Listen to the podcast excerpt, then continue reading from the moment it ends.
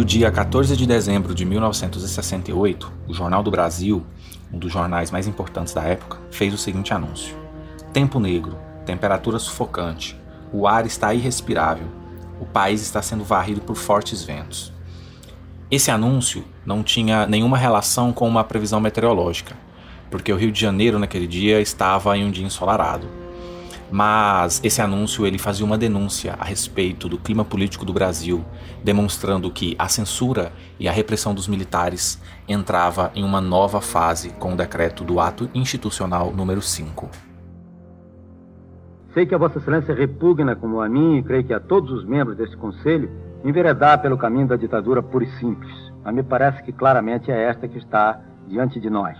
Eu seria é, menos cauteloso do que o próprio ministro das Relações Exteriores quando disse que não sabe se o que restou caracterizaria é, a nossa ordem jurídica como não sendo ditatorial, eu admitiria que ela é ditatorial. Mas as favas, senhor presidente.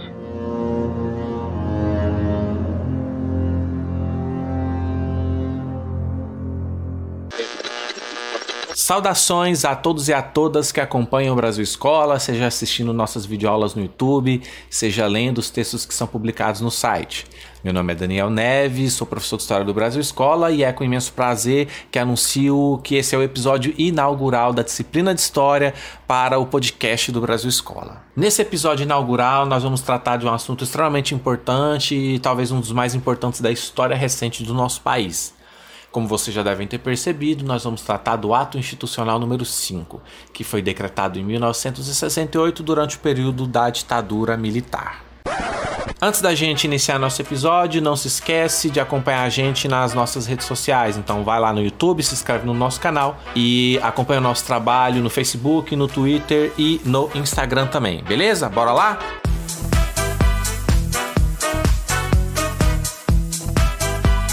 Dando início ao nosso episódio, pessoal, o ato institucional número 5, ele foi um de 17 atos institucionais que foram decretados pelos militares durante o período da ditadura militar, que se estendeu de 1964 a 1965. Antes da gente tratar especificamente do que foi o ato institucional número 5, o que ele representou, quais foram as consequências, a gente precisa pensar também em outros aspectos. Então, é, esse episódio ele foi dividido em três partes, sendo que na primeira parte nós vamos falar do que foram os atos institucionais, o que eles eram, qual era o propósito deles. Numa segunda parte, nós vamos tratar a respeito do contexto histórico, entendendo os acontecimentos que se passaram de 64 a 68 e também entendendo os acontecimentos do ano de 68, porque foi no decorrer dos acontecimentos do ano de 1968 é que os militares se aproveitaram e anunciaram o ato institucional número 5. A terceira e última parte desse episódio, então, vai tratar especificamente uh, do que foi o ato institucional número 5, o que ele decretou, quais foram as consequências dele uh, ah, para o nosso país, certo?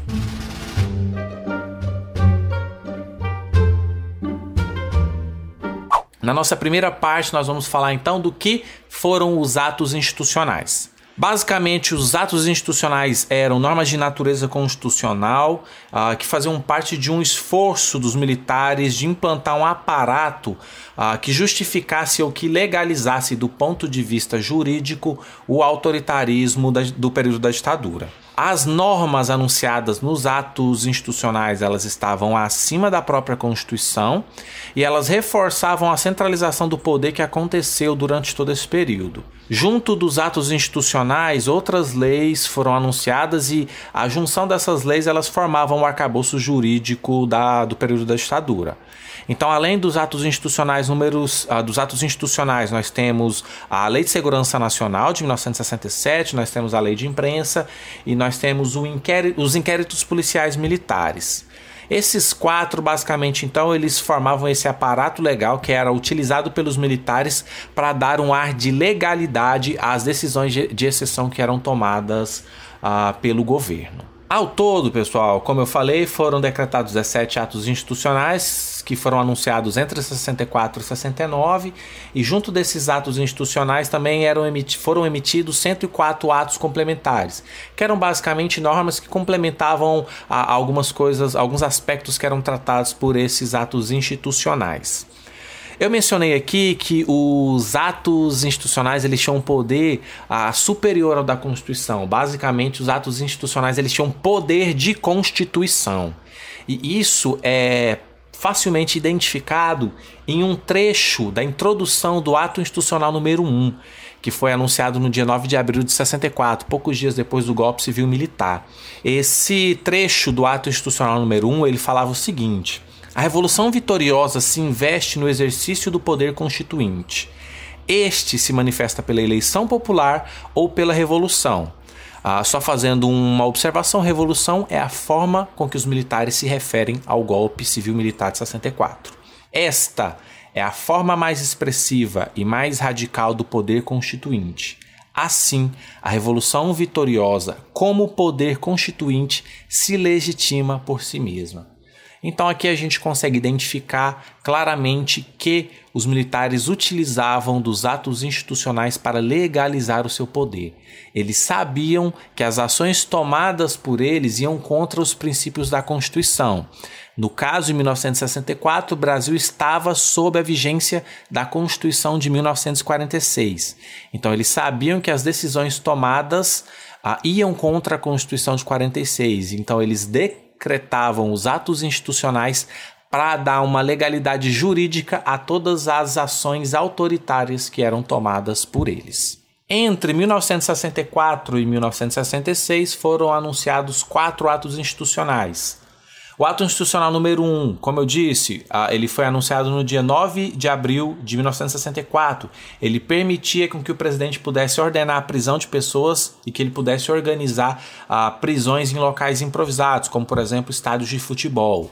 O, o AI1 ele também permitia com que a polícia pudesse realizar ações de prisão em massa e esse ato institucional ele foi utilizado para realizar o expurgo de cidadãos. Esse expurgo, essa perseguição de cidadãos, ela aconteceu principalmente nos meios políticos e nos meios administrativos. O objetivo dessa perseguição era basicamente de limpar esses dois cenários ah, de maneira a excluir, a expulsar todas as pessoas que eram contrários aos princípios dos militares ou todas as pessoas que foram contra ao golpe de 1964. O ato institucional número 2 ele foi anunciado no dia 27 de outubro de 65 esse ato ele é, extinguia uh, todos os partidos políticos que existiam no Brasil e ele transformava a eleição presidencial em eleição indireta, ou seja, a população brasileira não tinha mais o direito de escolher quem seria o presidente do nosso país. E esse ato ele também aumentou o número de ministros do STF de 11 para 16. O ato institucional número 3 foi anunciado no dia 5 de fevereiro de 66 ele acabou com as eleições diretas para governador e ele também determinou que todas as capitais do Brasil elas teriam prefeitos nomeados pelos próprios militares. Uh, um ato complementar que foi anunciado junto do AI3, ele determinou a implantação do bipartidarismo no Brasil. Então, todos os outros partidos que existiam no nosso país foram substituídos por dois: o Arena, Aliança Renovadora Nacional, que era o partido dos militares, e o MDB, Movimento Democrático Brasileiro, que era o partido que representava a oposição consentida. Por fim, o AI-4 foi anunciado no dia 7 de dezembro de 66. Ele convocou o Congresso Nacional para que fosse realizada uma nova Constituição. Essa Constituição ela foi realizada e ela foi outorgada no ano de 1967. Então, essa foi a Constituição de 1967, que foi a Constituição que esteve em vigência em nosso país durante o período da ditadura.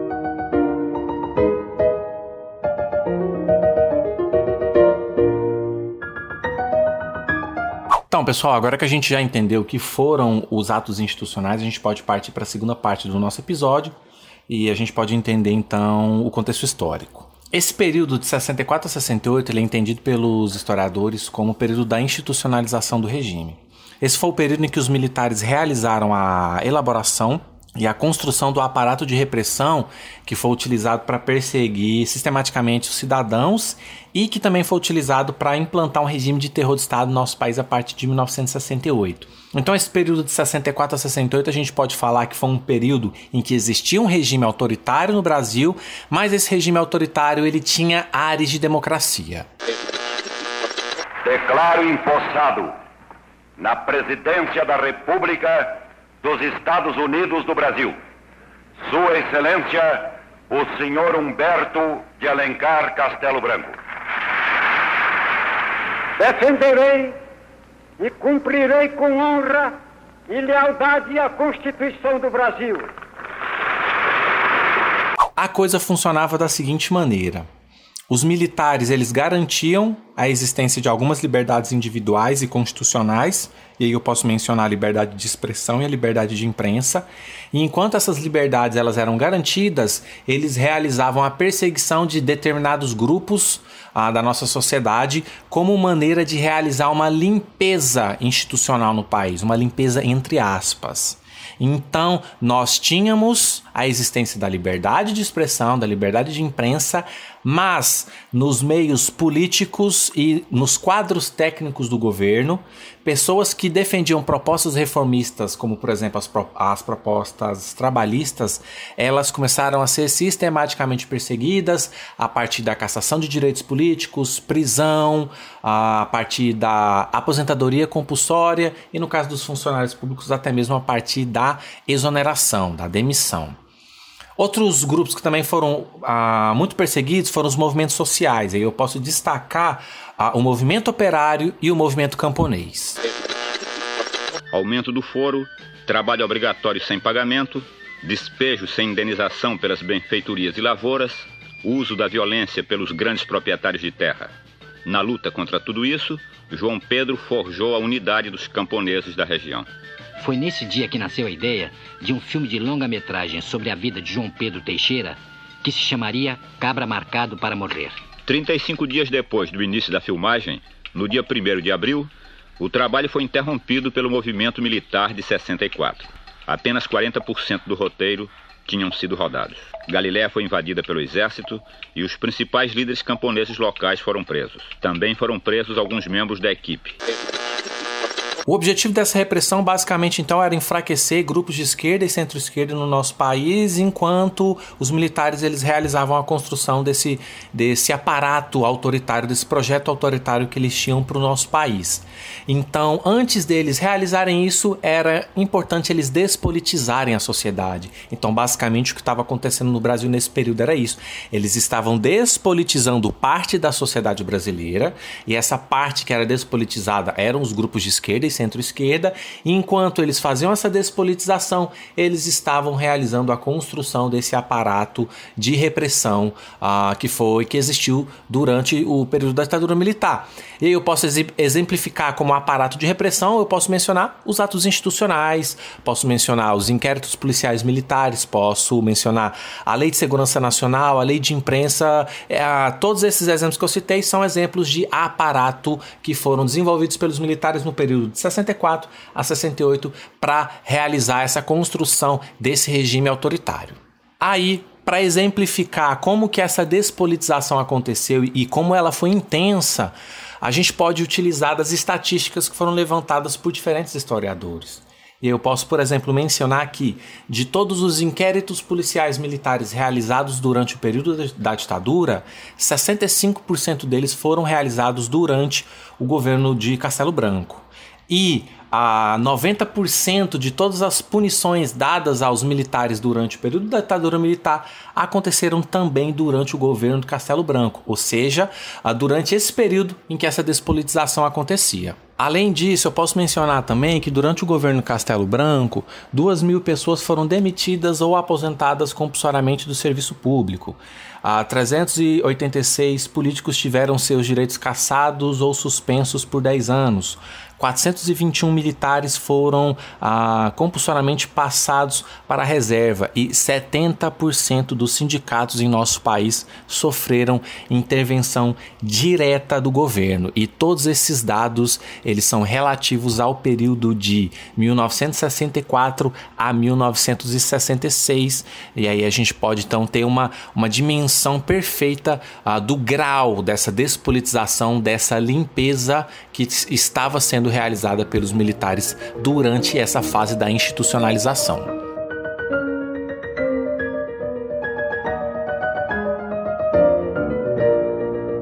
Agora, focando em 68, pessoal, o ano de 1968 foi um ano bastante intenso, talvez um dos mais intensos na história do nosso país. E é exatamente na leitura dos acontecimentos desse ano é que nós entendemos o porquê que os militares ah, anunciaram o ato institucional número 5 em 13 de dezembro. Lembrando, como eu falei agora há pouco, o período de 64 a 68 é o período da institucionalização. Os militares eles estão desenvolvendo o aparato de repressão. Uma vez que esse aparato estava desenvolvido, eles precisavam de justificativas para poder realizar o fechamento do regime. E aí essas justificativas elas vão acontecer durante o ano de 1968. E aí eu posso destacar que as justificativas dos militares se deram ah, por três fatores. Primeiro, o crescimento do movimento operário, ou o renascimento do movimento operário. A segundo, a força do movimento estudantil. E terceiro, a demonstração de oposição política ah, que aconteceu no caso do deputado Márcio Moreira. Senhores deputados, todos reconhecem ou dizem reconhecer que a maioria das Forças Armadas não compactua com a cúpula militarista que perpetra violências e mantém este país sob regime de opressão. Creio haver chegado, após os acontecimentos de Brasília, o grande momento da união pela democracia. Começando pelo movimento operário.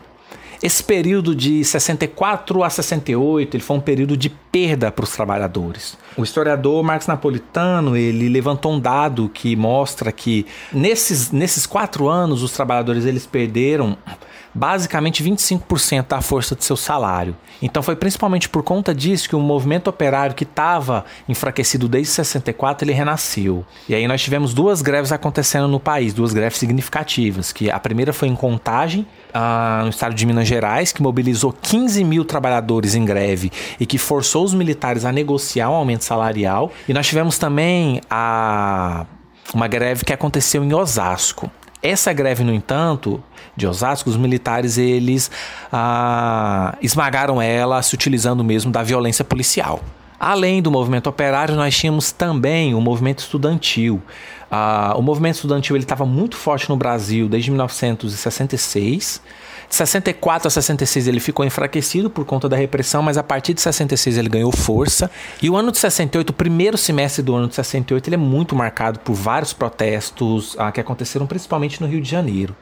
E esses protestos eles ganharam força principalmente a partir de março daquele ano, por causa da morte do, de um estudante de 18 anos, que era chamado Edson Luiz de Lima e Souto. Ele estava em um restaurante no Rio de Janeiro e nesse restaurante estava acontecendo um protesto estudantil e a polícia foi enviada para lá para reprimir e durante essa repressão esse estudante ele acabou sendo morto. a mobilização depois disso foi muito grande, o enterro do Edson foi acompanhado por 60 mil pessoas, a missa do sétimo dia dele ficou marcada por confronto entre estudantes e polícia na, na, nas ruas do Rio de Janeiro. E os protestos estudantis, eles continuaram acontecendo ao longo das outras semanas e dos outros meses. Né? E aí, no dia 26 de junho de 68, aconteceu o maior protesto estudantil uh, desse ano, que foi a passeata dos 100 mil. Depois disso, os militares eles resolveram fechar o cerco. E aí, em julho, uh, os estudantes eles foram proibidos de realizar protestos na rua e o governo militar começou a intervir diretamente nas, nas universidades federais. E o, uh, o exemplo mais claro disso foi a invasão da Universidade de Brasília, a UNB, que aconteceu em agosto de 1968.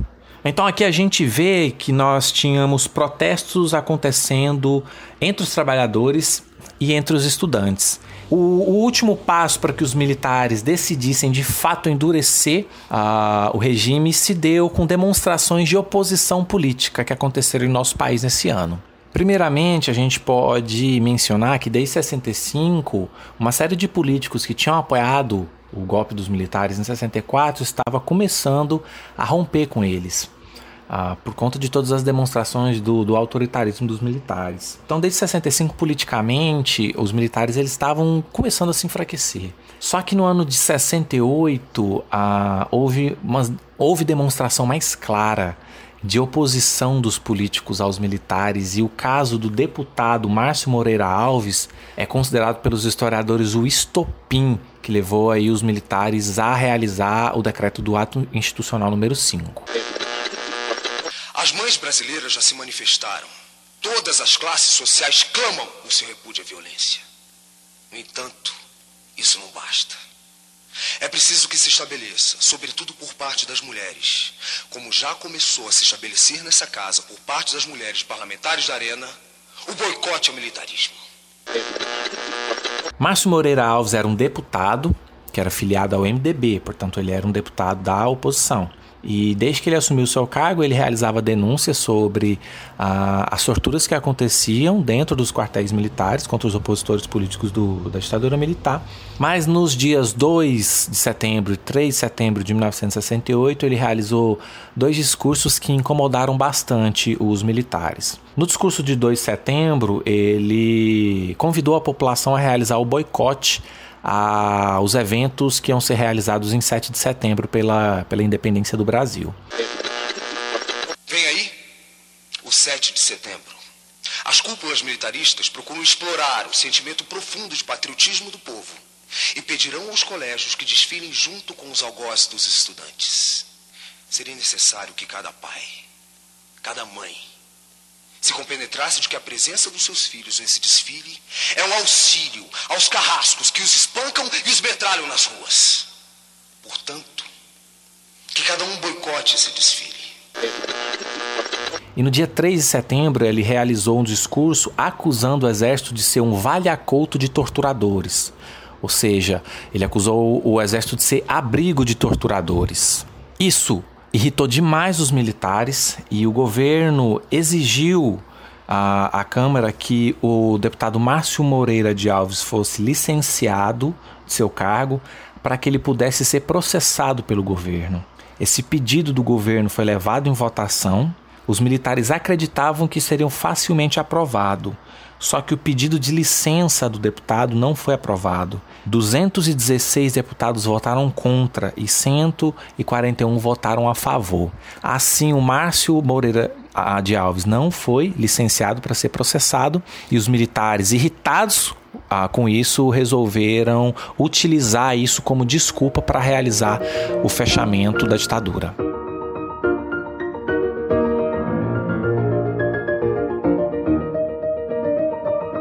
A partir daqui então, pessoal, a gente já começa a pensar a, a terceira parte do nosso episódio.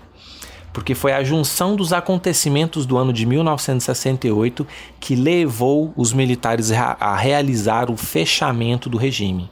Os militares, eles precisavam de uma justificativa, eles precisavam de uma desculpa para realizar esse fechamento, e a leitura do contexto político e social do ano de 68 acabou dando a eles essa justificativa. Então, esse ano de 68, como a gente viu, foi um ano marcado por ah, protestos de trabalhadores, por protestos de estudantes e até por manifestação de oposição direta dos políticos. Então os militares eles leram essa conjuntura política e social e se reuniram em uma reunião que ficou conhecida como Missa Negra. A Missa Negra aconteceu a partir das 17 horas do dia 13 de dezembro de 1968.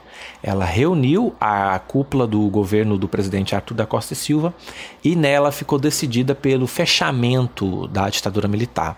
Esse fechamento se deu com a aprovação de documento que ficou, conhecida, ficou conhecido como Ato Institucional número 5. Ah, e esse documento ele foi redigido pelo ministro da Justiça, Luiz Antônio da Gama e Silva. Essa reunião ela durou duas horas e o único membro do governo que foi contrário à imposição do ato institucional número 5 foi o vice-presidente Pedro Aleixo. O que nós estamos é, com uma aparente ressalva da existência dos vestígios de poderes constitucionais existentes em virtude da Constituição de 24 de janeiro de 1967, é instituindo um processo equivalente a uma própria ditadura. O ato institucional número 5 entrou em vigor na noite do dia 13 de dezembro de 1968. O ministro da Justiça fez a leitura do ato institucional por rádio. O ato editado pelo chefe do governo, com o referendo de todo o ministério, está concebido nos seguintes termos: O presidente da República poderá decretar o recesso do Congresso Nacional, das Assembleias Legislativas e das Câmaras de Vereadores por ato complementar em estado de sítio ou fora dele, só voltando os mesmos a funcionar quando convocados pelo Presidente da República, no interesse nacional, poderá decretar a intervenção nos estados e municípios sem as limitações previstas na Constituição. Com o decreto do Ato Institucional número 5, a ditadura militar iniciou o seu período mais violento. Esse ato institucional ele garantiu uma grande centralização do poder na figura do presidente e o presidente ele passava a ter o direito de fechar o Congresso Nacional, assim como as, as assembleias legislativas estaduais e as câmaras de vereadores, né, que são ah, municipais. O presidente também poderia decretar a intervenção do governo federal nos municípios e estados e nomear interventores para esses estados e municípios de acordo com os interesses do próprio presidente. O presidente poderia caçar mandatos de políticos, como ah, deputados, senadores e vereadores. Ele poderia suspender os direitos políticos de cidadãos. Ele poderia decretar o estado de sítio sem precisar da aprovação do legislativo. O presidente poderia decretar a apreensão de recursos de cidadãos que eram investigados pelo governo. Ah, e por meio do AI-5 também foi proibido o direito de habeas corpus e o governo ficava desobrigado de ter que explicar à justiça qualquer ação que fosse realizada com base no AI-5. Por meio do AI-5, o Congresso Nacional foi fechado e ele permaneceu fechado durante 10 meses. E a partir do AI-5, a tortura no nosso país ela foi sistematizada como uma prática realizada pelos membros da ditadura militar, seja por membros do governo, seja por grupos paramilitares que atuavam com autorização, com aval do governo. Né, e aí, só para a gente poder ter uma ideia uh, de como que o AI-5 ele uh, literalmente deu uma legalidade uma permissão para que a tortura se sistematizasse no nosso país, a gente pode usar também de estatísticas. Entre 64 e 68, nós tivemos no nosso país 308 casos de tortura, 308, 308 denúncias de tortura no Brasil. Só no ano de 1969 nós tivemos 1027 casos de tortura e ao longo de toda a ditadura cerca de 20 mil pessoas foram torturadas.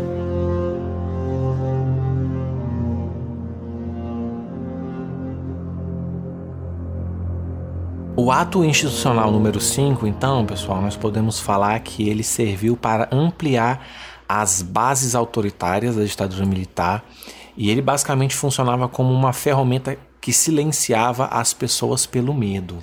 Por meio dele, nós tivemos cassação de direitos a políticos da população, nós tivemos cassação de mandatos políticos, nós tivemos a prisão uh, de cidadãos, nós tivemos a aposentadoria compulsória de cidadãos e nós tivemos, como eu mencionei aí também, uh, o aumento nos casos de tortura. Houve uma grande repressão entre os meios científicos brasileiros. Nós tivemos uma série de intelectuais no Brasil, de cientistas e intelectuais, que resolveram se exilar por conta da perseguição. E o ato institucional número 5 ele esteve em vigor em nosso país durante quase 10 anos. Ele caracterizou o período dos anos de chumbo e o AI-5 só foi revogado por meio de uma emenda que foi assinada durante o governo de Ernesto Geisel em 13 de outubro de 1978.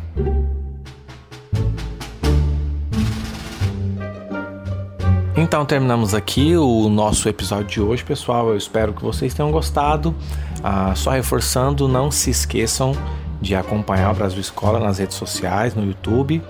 E eu espero ver vocês no próximo episódio. Até mais!